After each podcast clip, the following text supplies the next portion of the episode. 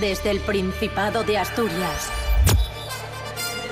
En directo para el mundo entero.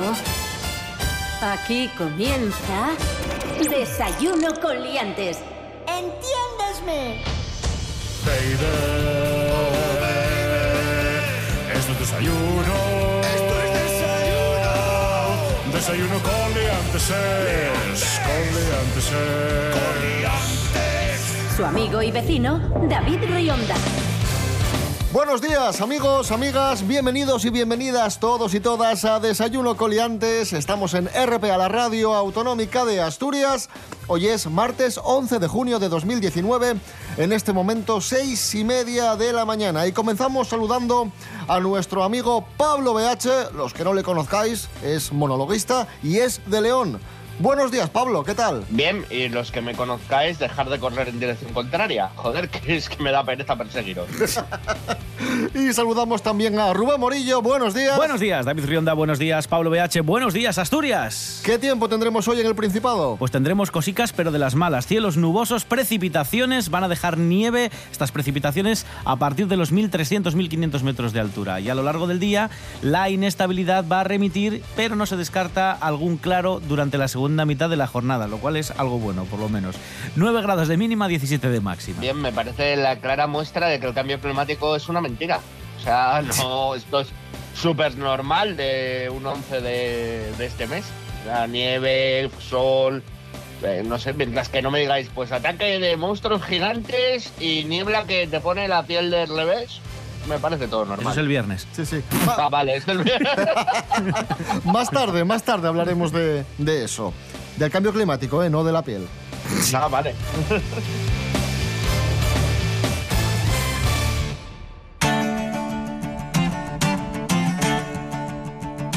Un día más hablamos de la EBAU, antes llamada PAU, antes llamada selectividad, la prueba de acceso a la universidad.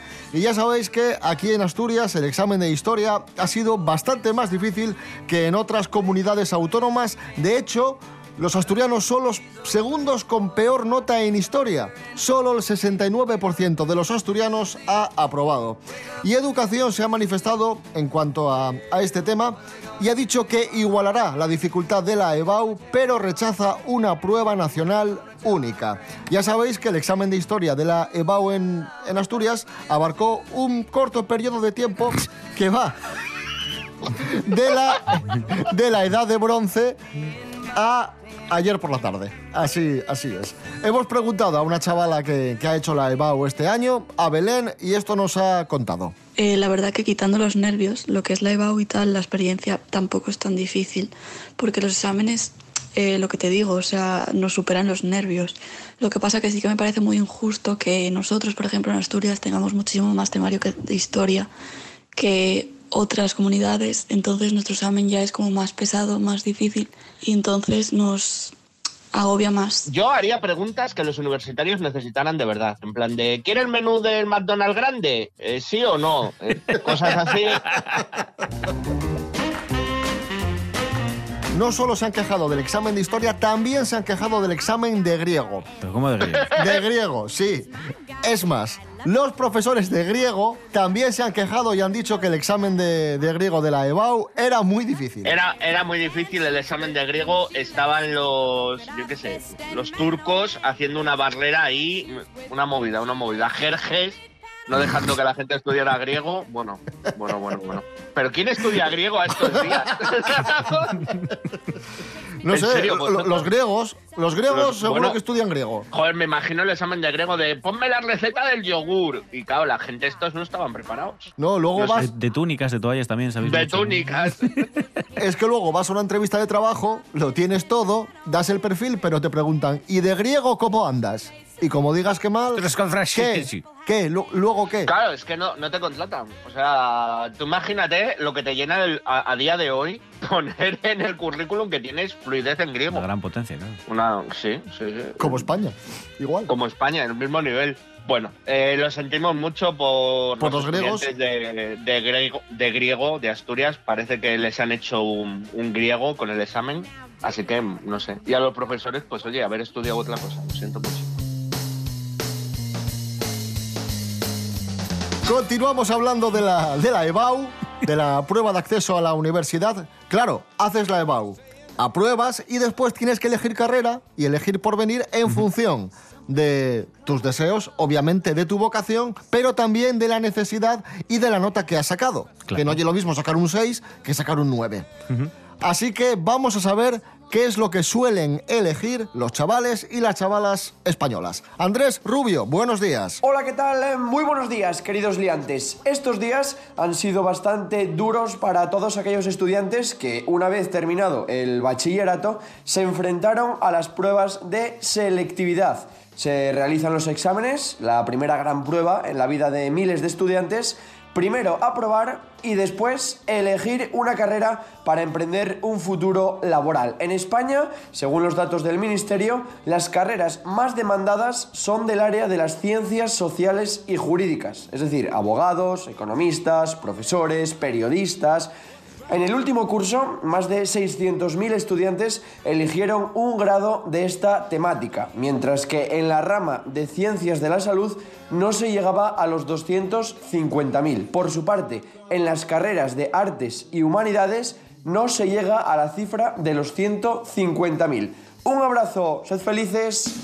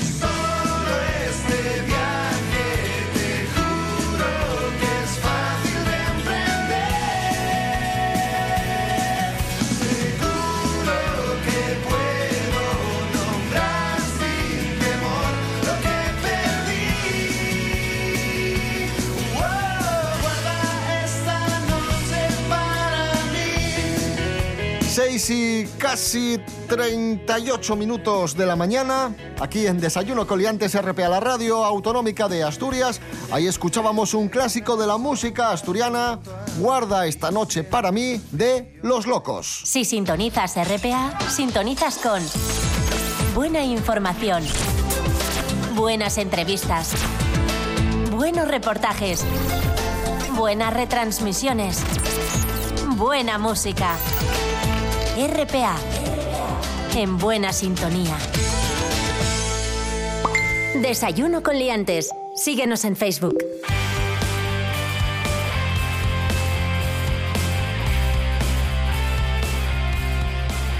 En el arranque del programa nos hablabas, Pablo, de- del cambio climático. Sí. Un fenómeno que todavía hay quien niega, pero que es evidente que está ahí y que nos está haciendo mucho daño, ¿no? Por estos cambios de temperatura bruscos que, que estamos sufriendo y cada vez nos advierten más que tengamos mucho cuidado con esto, que tomemos medidas porque eh, puede desembocar en una auténtica catástrofe.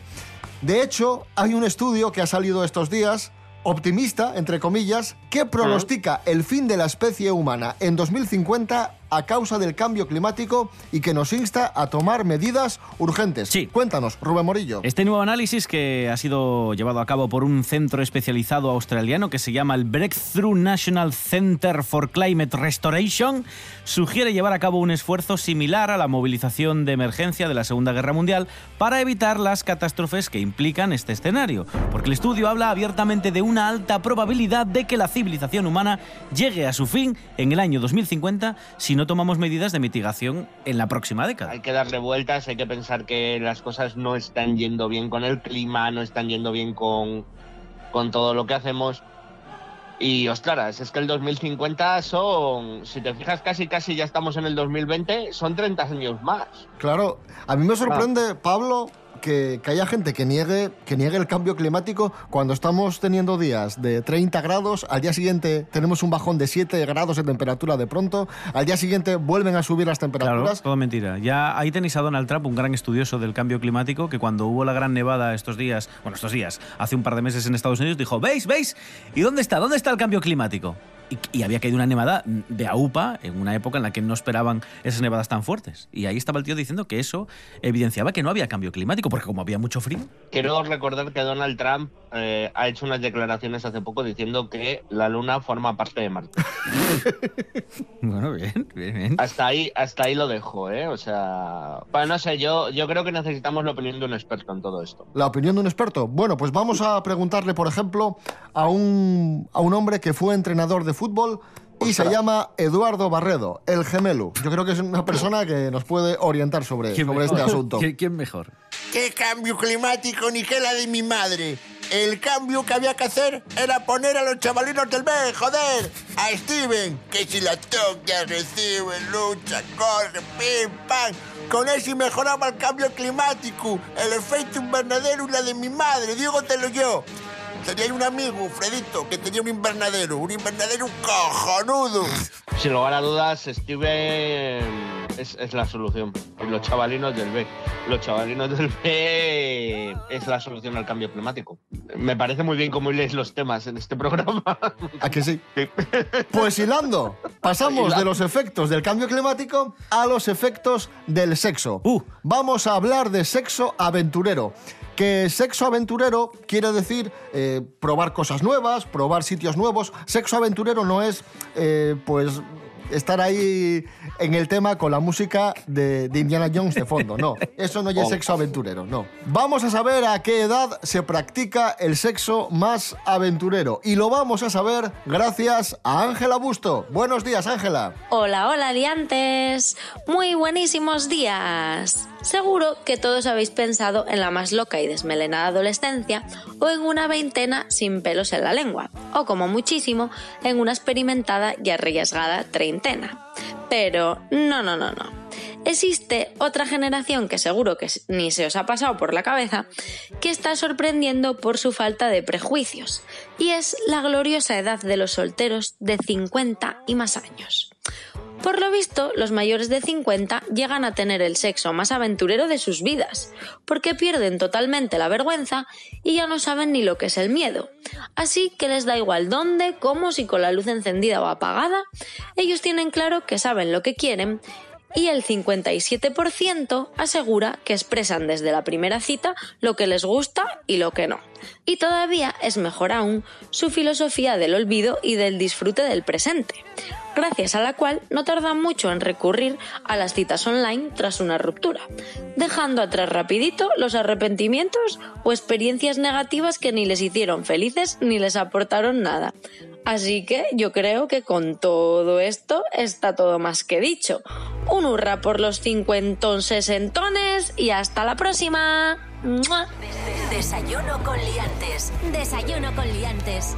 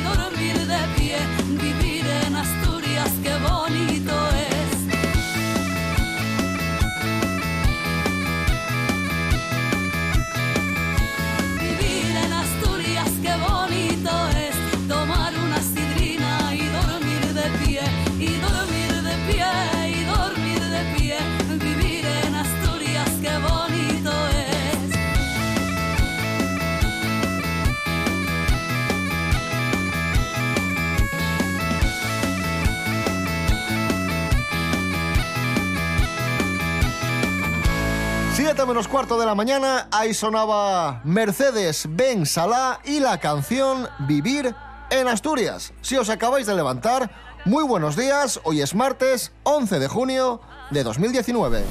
Esta es tu radio. RPA. RPA. Ay, ¿qué ha pasado? Os cuento. Desayuno con liantes. Lo estamos petando. Fantástico. Son como dos mundos. David Rionda y Rubén Morillo. Están siendo investigados. ¡Qué fuerte! Es muy bonito además cómo está hecho y cómo, y cómo tal. y- ¡Bravo! Bien, muy Shabab, bien. muy bien. Muy bien, no se puede decir más con menos, claro que sí.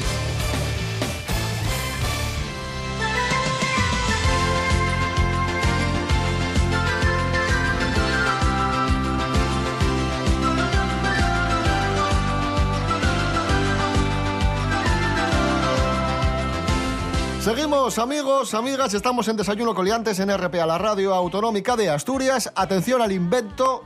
Han lanzado un licor de pimientos del padrón. Bien. ¿Qué te parece, Pablo? ser. Sí, sí, licor de pimientos del padrón. Pues me parece muy normal, porque también por aquí por León tenemos el, el orujo, que le hemos echado de todo. eh, guindas, no sé qué. Yo conozco algunos que lo hacen de, de una planta que te da mucha, mucha risa. No puedo decir ni quién es ni qué planta, porque bueno, está mal, niños. La Luego ortiga no y el cactus. La ortiga y el cactus que te dan risa, claro. Claro, te dan respigo así cuando te pinchan. Y- ¡Ay, ay, ay! Las plantas de la risa son estas que, que teníamos nosotros de pequeños, que les ponías música y se movían. ¿Te acuerdas, Claro, que- ¿Te acuerdas que, tenía- que tenían una guitarra? que te daba Molaba mucha mucho. pues, sí, sí. Pero, pero claro, este, este licor, ¿qué pasa? ¿Que hay alguna botella que pica y otra que no? ¿O cómo va? No, no, pican todas, ¿eh? Ojo. Esto lo han inventado Galician Original Drinks y el grupo Osborne. El licor, se, sí, sí, el licor se llama Dr. Zas, un color verde luminoso, casi fosforito, y todas las botellas pican. Encima tiene un color verde luminoso, casi fosforito. Esto es de Chernóbil. Esto ha salido de Chernóbil casi por eso pica.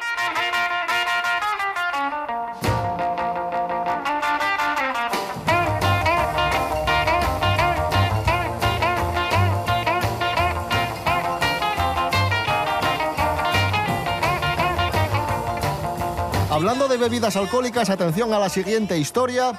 Un chaval invita a una chica a copas y al día siguiente, como la cosa no fue bien y no ligó con ella, le pide una transferencia y dice, págame las copas. Cuéntanos, Rubén Morillo. Bueno, Chloe Matthews, un joven estadounidense, relató en su cuenta de Twitter que, y esto es textual, un hombre me invitó a una copa anoche cuando salí, le di mi número de teléfono y el hombre me envió el siguiente mensaje. ¿Me podías hacer, me podrías hacer una transferencia del dinero que me costaron las bebidas que compré anoche?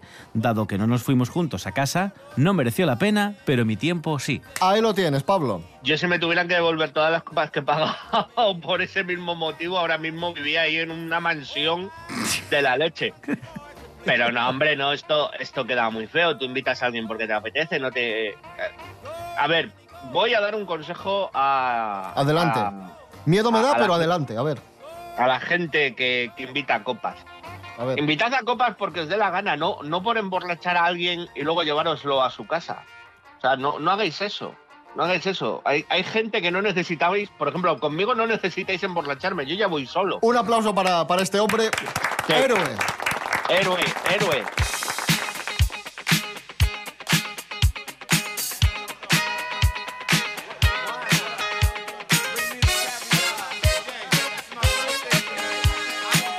De amores en ciernes pasamos a amores que desgraciadamente se rompen y es que la asturiana Lara Álvarez lo ha dejado con su último novio, con el que bailaba. Es una pena. No entiendo la risa. No, no, vale, vale. Te, te ríes de un drama humano. Jorge Aldeitu, buenos días. Muy buenas amigos, hoy os traigo noticias frescas que yo sé que os gusta un cotilleo más que otra cosa y es que Lara Álvarez parece haber cortado con su profesor de baile Dani Miralles. Hace cinco meses nos enteramos por Instagram de que estaban saliendo juntos, de hecho lo declaraban ellos a los cuatro vientos y es por esta misma red social donde se han dado cuenta algunas personas que no tienen otra cosa que hacer que mirar todo el tiempo las redes sociales y es que ya no se siguen, se han dado unfollow. Eso claro, activa todas las alarmas y nos viene a decir que seguramente ya no tienen ni relación. puede ser que la distancia haya pasado factura, ya que ella ahora está trabajando en Honduras. Y claro, allí ya no pueden bailar juntos, ni pasear juntos, ni hacer nada juntos. Y como ella pasa allí como unos tres meses, pues esto quizá haya sido el detonante para la ruptura. Y bueno, vamos con los nuevos tiempos, y es que los nuevos tiempos, dejarse en Instagram es dejarse también en la vida cotidiana. Es una señal clara del lenguaje actual. Así que bueno, han sido unos meses muy bonitos para ella y ahora que le quiten lo bailado. Un saludo amigos.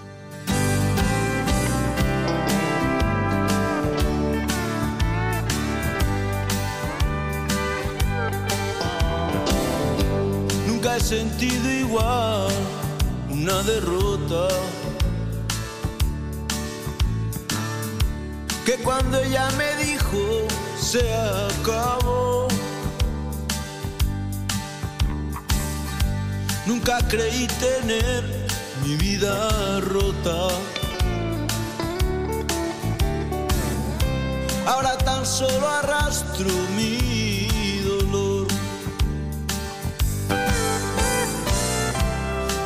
Y en la calle está lloviendo, una tormenta hay en mi corazón.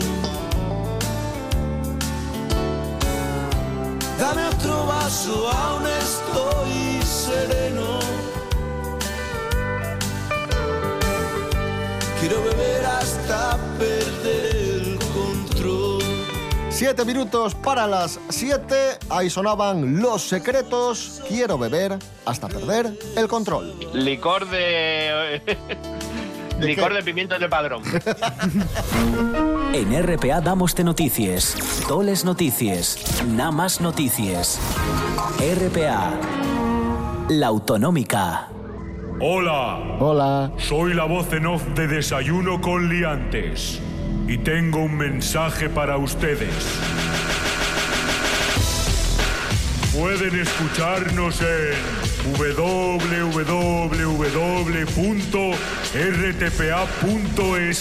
Radio a la carta. Nada, es muy fácil. Mira, entras ahí, buscas el programa que quieras, le das al play y ya lo escuchas. Desayuno con liantes. Estamos en internet.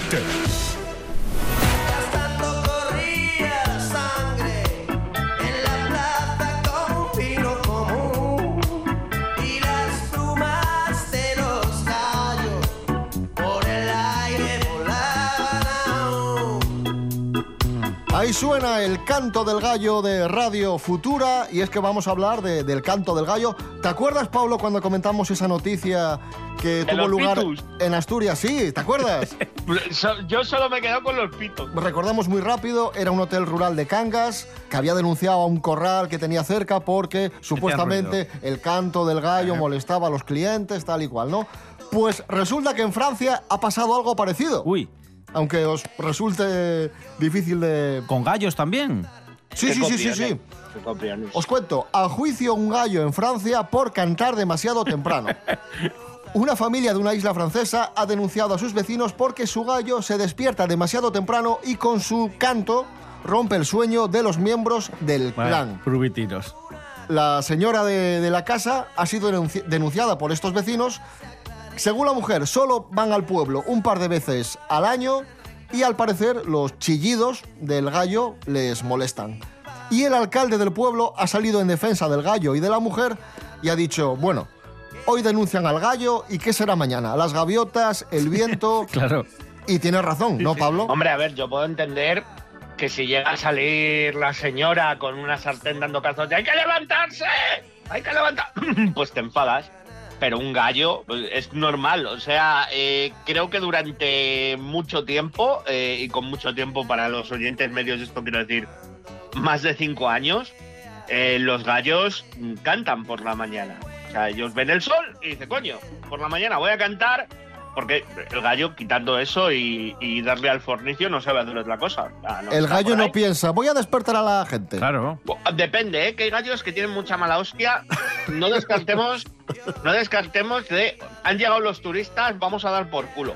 Pero claro, no, no se puede demostrar en un juicio. No puede llevar al, Al gallo, ¿es usted culpable? Yo me imagino al gallo allí. De corbata, intentando el gallo de declarar, corbata declarando. Con una corbata, con una corbata y cara de bueno, no. Bueno, todo esto en gallo, ¿no? ¿Qué, qué? Diciendo, no, no, yo lo hago porque es mi naturaleza.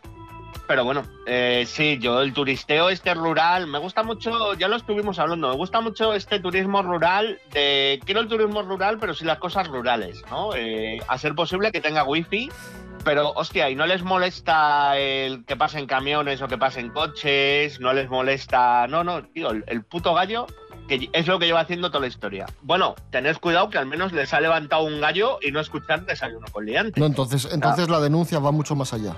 Va mucho más allá. Ya te lo digo yo. Incluye eh, apaleamiento en la plaza del pueblo. Entonces, claro, o sea, pues, podéis escoger o este programa o el gallo, vosotros veréis.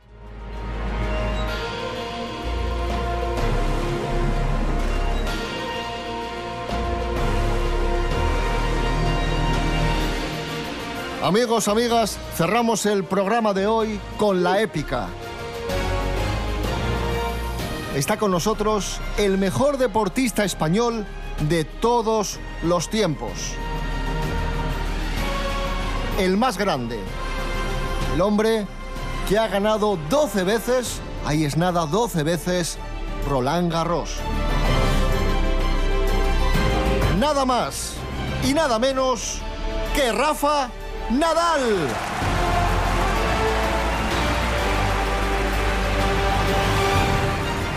Buenos días, Rafa, ¿qué tal? ¿Cómo estás?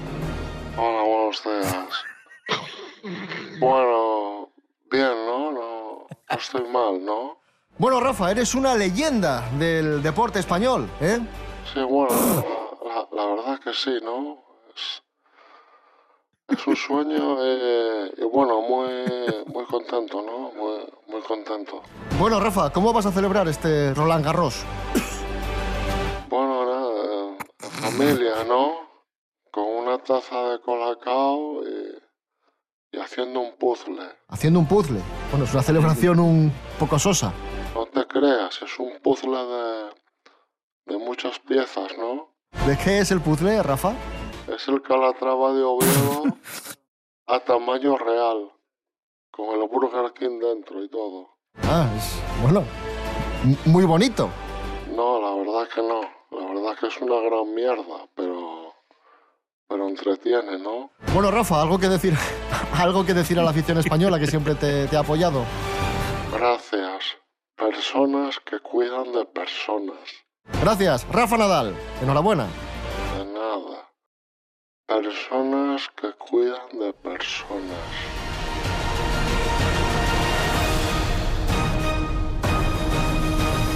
Personas que cuidan de personas.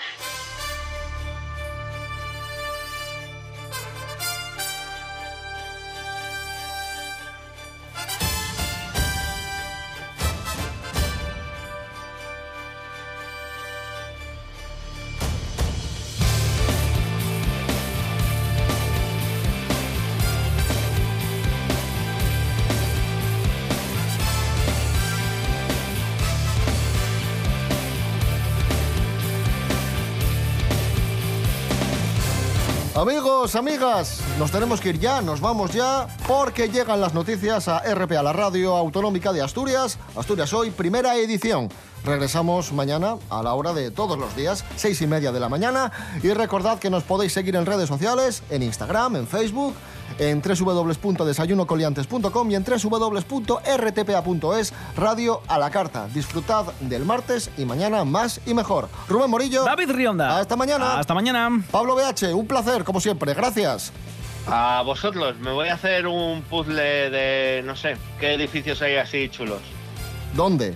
En algún sitio. ¿En Asturias? Uf, Sí. ¿Tienes tantos?